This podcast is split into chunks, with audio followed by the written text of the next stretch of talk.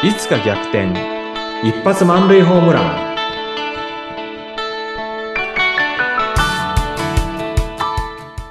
皆さんこんにちは。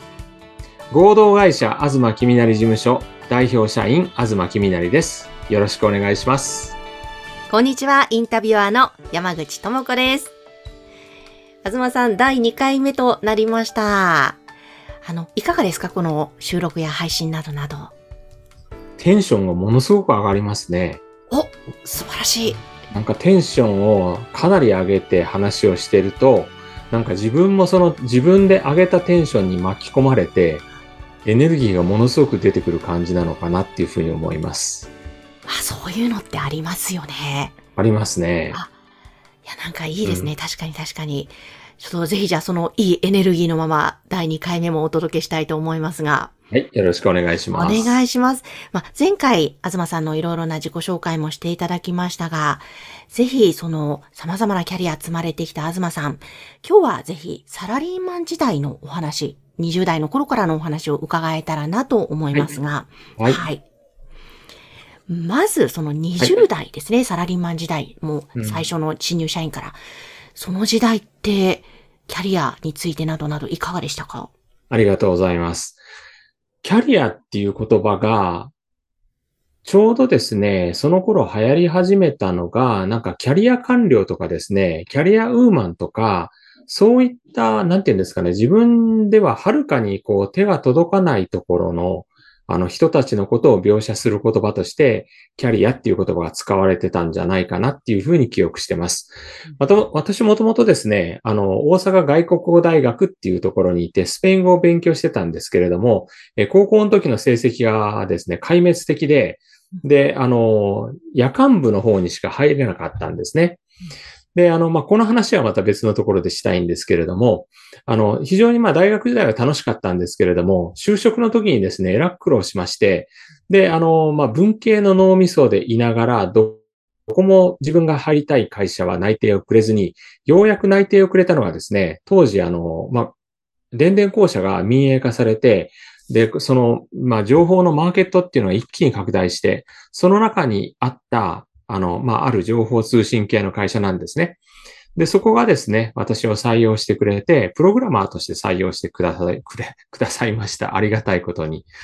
ところがですね、文系能なので、プログラミングっていうのがえらく大変だったんですね。はで、もともとあの外国大学で海外行く仕事をやりたかったんで、もうプログラミングなんか嫌だなっていう、なんかそういう低いモチベーションで仕事をしてるから、もうバグばっかり出しててですね、さらにもう先輩上司から怒られると。で、もうなんか早くこういう世界を逃げ出したいと思ったらですね、たまたまあの縁があって、外資系でですね、あの日本法人なんですけれども、アジア太平洋諸国にある姉妹会社向けのですね、情報システムを開発して展開してるっていう、そういう会社があったんですね。で、東さんそこ受けてみるっていうふうに言われて受けてみたら、なんと合格しまして、はい。で、そちらでですね、あのーまあ、仕事を始めたんですが、非常にですね、まあ、あの、なんて言うんですかね、会社の雰囲気が私にあって、また、その人間関係も非常に良くて、なんか今までですね、ダメ出しばっかりされてた、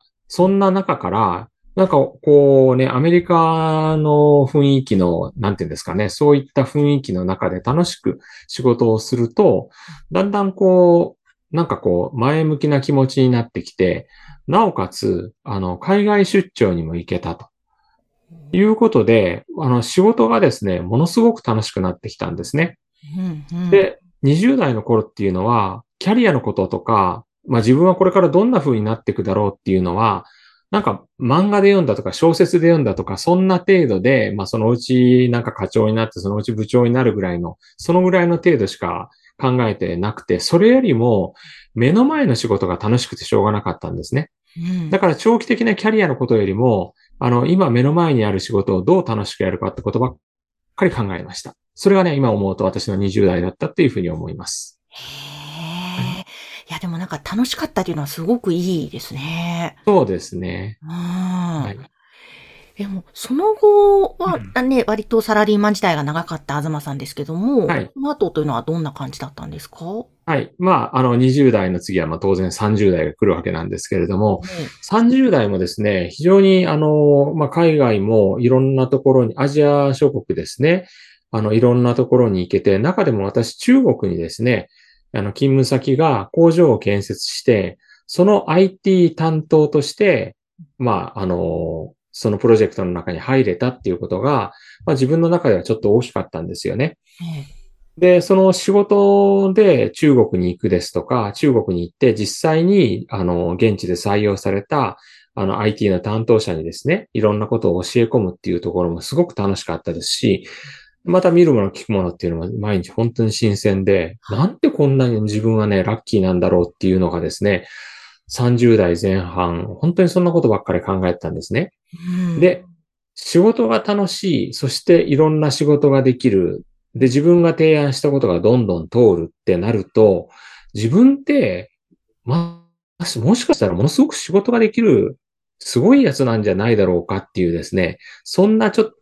と傲慢な気持ちも育ってきてですね、もうこれは、あの、管理職もすぐだろうっていうふうに思ってたらですね、そこからですね、なんかちょっと純粋な気持ちで仕事が楽しめなくなってきたんですよ。うん。なんかやったら管理職としては声がかかるんじゃないだろうか。で、そういう気持ちで仕事をしていくと、それまでのように本当に純粋にですね、あの、ときめきを感じながら仕事をやっていたっていうことから、なんかこれをやったら管理職にあの声かかるんじゃないだろうかっていうふうなことばっかり考えるようになって、それがね、その気持ちがどんどん大きくなっていくと、あの、だんだん仕事がつまんなくなってくる。なんか人と自分を常に比較するようになる。うん、そんなことがあって、30代後半っていうのは楽しんでるようだったんですが、ちょっと面白くなかったんですね。るほど。はい。そうか、なんか願望の方がどんどん強くなってしまって、そうですね。それまでは純粋に仕事が楽しかったけれども、うわ、管理職になりたいという気持ちが強くなると、確かに、そうか、そこを基準にすると、ね、他人と自分を比べると苦しくなりますもんね。そうなんですよ。うん、で、そのタイミングでですね、あの、ちょうど、まあ、アメリカの親会社の方が、あの、まあ、ライバルから買収かけられまして、で、社内がかなりガタが、ガタついたんですね。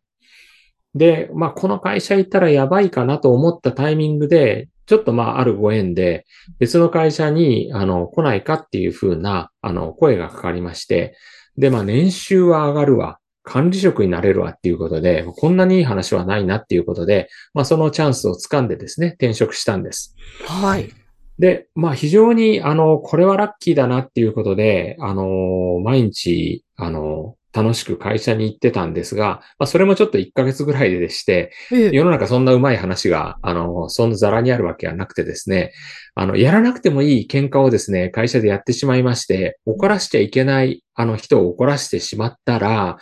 まあ、その方はですね、非常に社内でものすごく力を持ってる人だったんですね。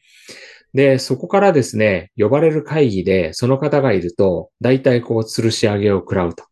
あるいは、非常にちょっときついメールが来て、なんかだんだんこうモチベーションが下がっていく。でもちょっとこれは無理だなっていうことで、あの、あるプロジェクトを成功させた後で、もう、あの、その会社には入れないなっていうことで、1年7ヶ月でその会社を退職しました。実はその退職前にですね、前いた会社から戻ってこないかっていう声がかかっていたので、ちょっと逃げるような、正直ね、格好悪いんですけれども、逃げるような気持ちで戻りました。あそうだったんですね。はい。え、じゃあ戻られたということですか？そうですね。うんまあ、それがちょうどね、40歳になったばっかりだったんですけれども、あの、1年7ヶ月、その会社でですね、まあ、あの、やっぱり鍛えられたんでしょうね。で、あの、そこからですね、非常に、あの、仕事がやりやすくてですね、あの、まあ、念願の管理職にも慣れたっていうこともあったんですけれども、またちょっと仕事が純粋に楽しめたって時代がありました。で、あの、まあ、外資系で日本法人の中の IT の、まあ、担当だったんですけれども、あの、もっと、あの、外資系ですんでね、アメリカ本社の意思決定がどんな風になってるか知りたいなっていう風なことをですね、アメリカ本社の方にちょっと打診したらですね、あの、来ないかっていう風に言われて、アメメリカ本社の IT の組織の中に、まあちょっと移ることができたんですね。で、非常に、まあ、あの、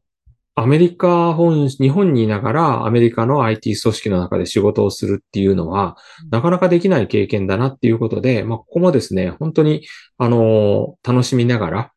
また上司も非常にですね、あの、すごいでかい、なんていうんですかね、あの、戦争映画に出てくるなんか将軍みたいなね、アメリカのなんか軍の将軍みたいなですね、あの、そんな人だったんですけれども、やっぱりその人からですね、いろんなことを学びながら、えー、成長していったなっていうふうに思います。